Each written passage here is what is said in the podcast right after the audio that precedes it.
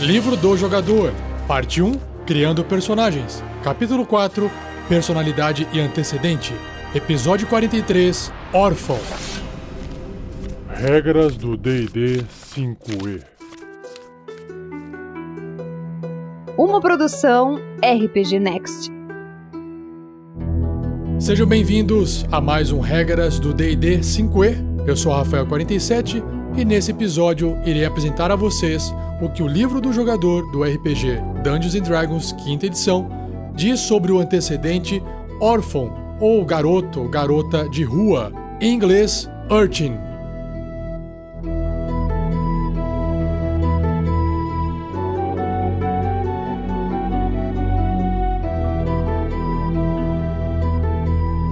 Seja você também um guerreiro ou uma guerreira do bem. Para saber mais, conheça nossas metas e recompensas na campanha do Padrim em www.padrim.com.br barra rpgnext.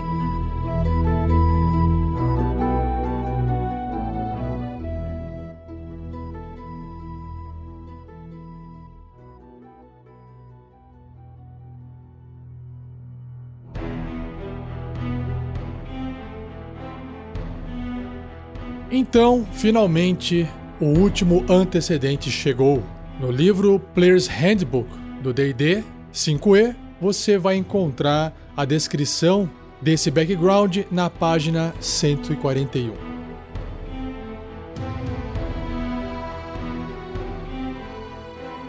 Então, você jogador que escolheu esse passado para o seu personagem, saiba que provavelmente ele cresceu nas ruas, sozinho, órfão e pobre. Ele não tinha ninguém para cuidar dele ou alimentá-lo. Então aprendeu a se virar sozinho. Ele lutou ferozmente por comida e se manteve constantemente atento a outras almas desesperadas que pudessem roubá-lo. Ele dormiu em telhados e becos, exposto aos elementos e suportou doenças sem a ajuda da medicina ou um lugar para se recuperar. Ele sobreviveu a despeito de tudo e conseguiu isso através de astúcia, força, agilidade ou uma combinação de cada um delas. O seu personagem começa a carreira dele de aventureiro com dinheiro suficiente para viver modestamente, mas em segurança, por pelo menos 10 dias. Como ele conseguiu esse dinheiro? o que, aconteceu para que ele conseguisse se libertar das circunstâncias desesperadoras e embarcasse em uma vida melhor? Porque afinal de contas, o seu personagem, no momento da criação do nível 1, tem uma classe. Se bem que, dependendo da classe, como por exemplo um monge, um feiticeiro. Não há nenhuma necessidade de haver dinheiro algum.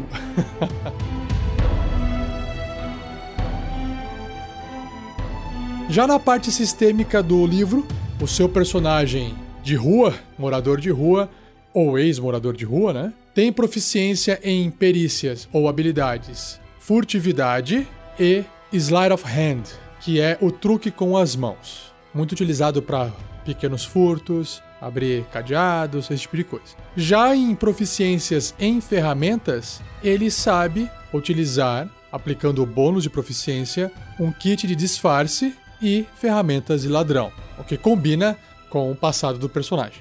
Por fim, em equipamento, ele possui uma faca pequena, um mapa da cidade em que ele cresceu, um rato de estimação.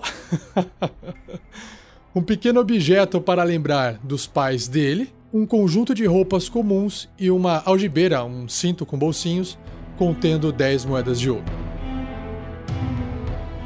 Uma das características que o livro apresenta sobre esse passado, esse antecedente, são os segredos da cidade. Ou seja, o seu personagem conhece os padrões secretos e o fluxo das cidades e pode encontrar passagens através da expansão urbana que os outros deixariam passar. Quando o seu personagem não estiver em combate, ele poderá, né, junto com seus companheiros, se ele estiver guiando os companheiros, viajar entre dois locais quaisquer da cidade com o dobro da velocidade normalmente permitida. É como se eles tivessem acessado um atalho, atravessando os becos, ou, por exemplo, uma cidade mais elaborada, uma cidade maior, com mais infraestrutura, pelos esgotos. Ou até pelos telhados, no estilo Aladdin.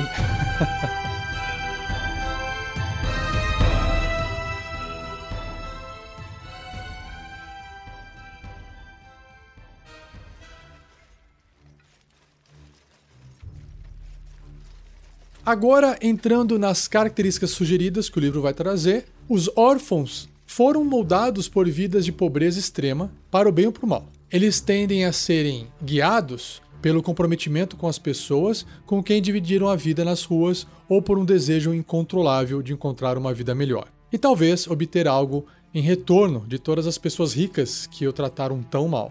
E é com base nessa característica de vivência desse personagem, desse background, que serão construídos os traços de personalidade, que você vai escolher dois entre os oito citados, um ideal entre os seis, um vínculo entre os seis e um defeito entre os seis. Começando então pelos traços de personalidade, o número 1 um é: Eu escondo pedaços de comida e bugigangas em meus bolsos. Ou seja, o seu personagem né, já virou um aventureiro, tá lá indo com a equipe numa missão, até talvez tenha recebido já uma parte do adiantamento em dinheiro, se envolver dinheiro essa missão, mas ele tem esse hábito de esconder pedaços de comida e bugigangas nos bolsos. Legal. Número 2, eu pergunto um monte de coisa. Uma pessoa curiosa. Vive perguntando as coisas. Legal. Pode ser um chato também na aventura, né? Mas é uma personalidade, no mínimo, interessante. Número 3. Eu gosto de me espremer em locais pequenos onde ninguém possa me alcançar.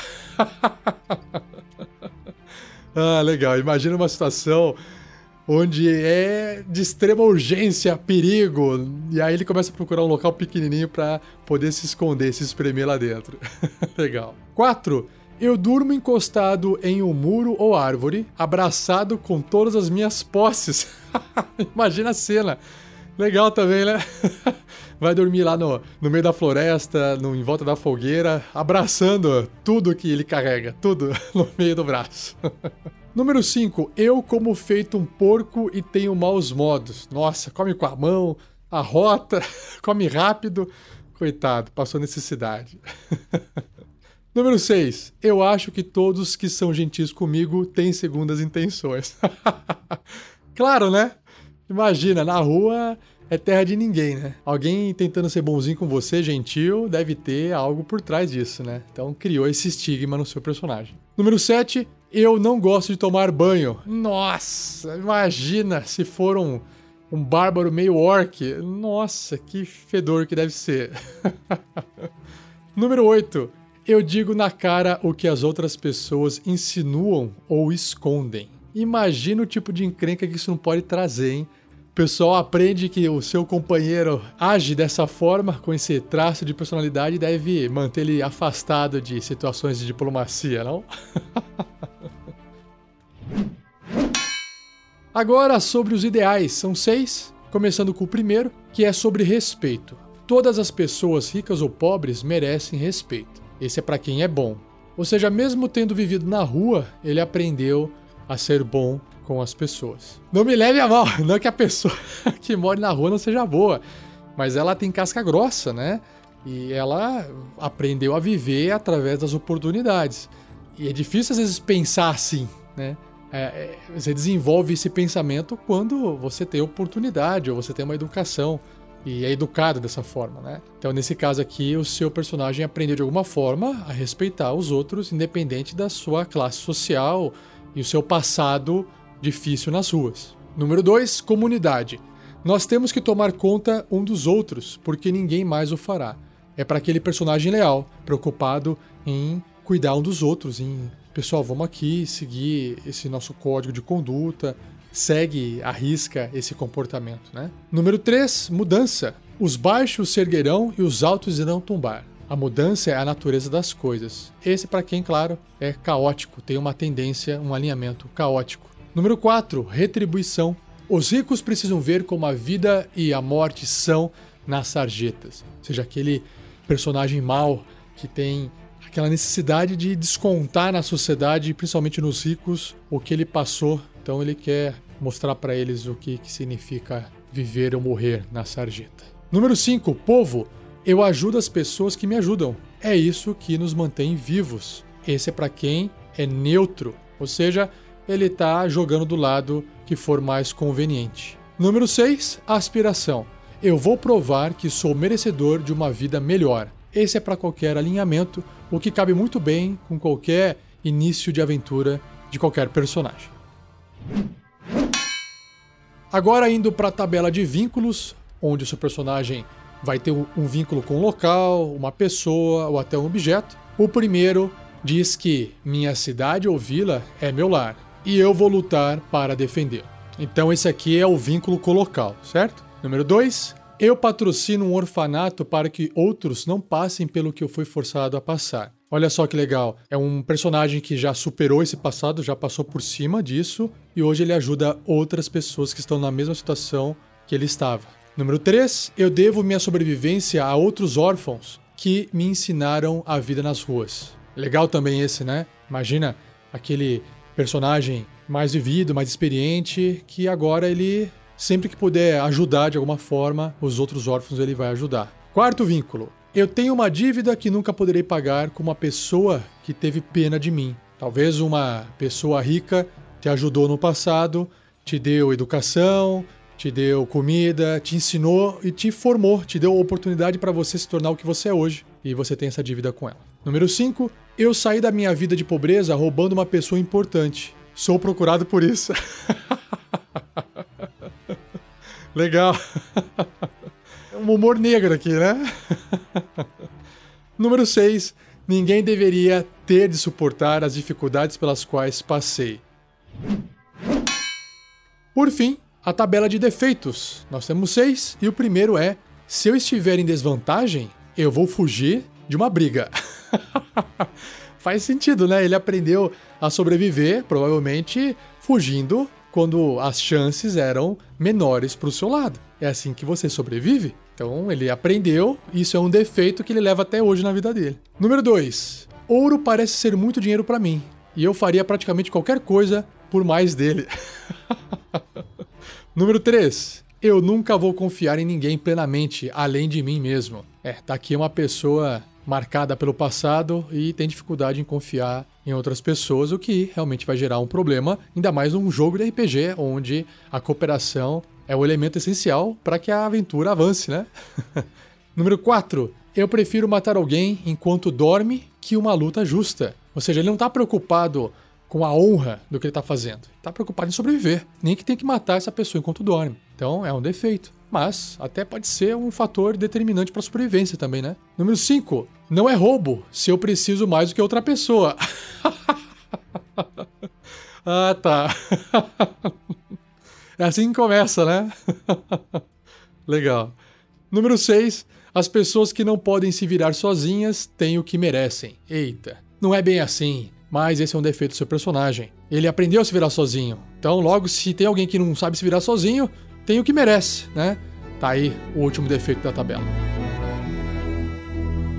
Bom, e assim a gente termina esse episódio que foi o último antecedente, o último background da lista de backgrounds do livro. Se você gostou desse episódio, não se esqueça de compartilhar. E claro, se você quiser agregar a discussão, acesse o nosso post e deixe lá seus comentários. Se você gosta do nosso trabalho e gostaria de conhecer mais coisas que o RPG Next faz e ainda não teve a curiosidade de dar uma olhadinha no nosso site, já vou adiantar aqui para vocês que a gente também tem outros podcasts uns de aventuras RPG, alguns de bate-papo e até um podcast sobre outros sistemas, no caso GURPS, quarta edição. Então dá uma acessadinha no nosso site rpgnext.com.br e dá uma olhadinha nos outros conteúdos que a gente tem por lá, beleza? E claro, não perca o próximo episódio daqui uma semana, onde irei entrar num novo capítulo do livro, que é o capítulo 5, Equipamentos.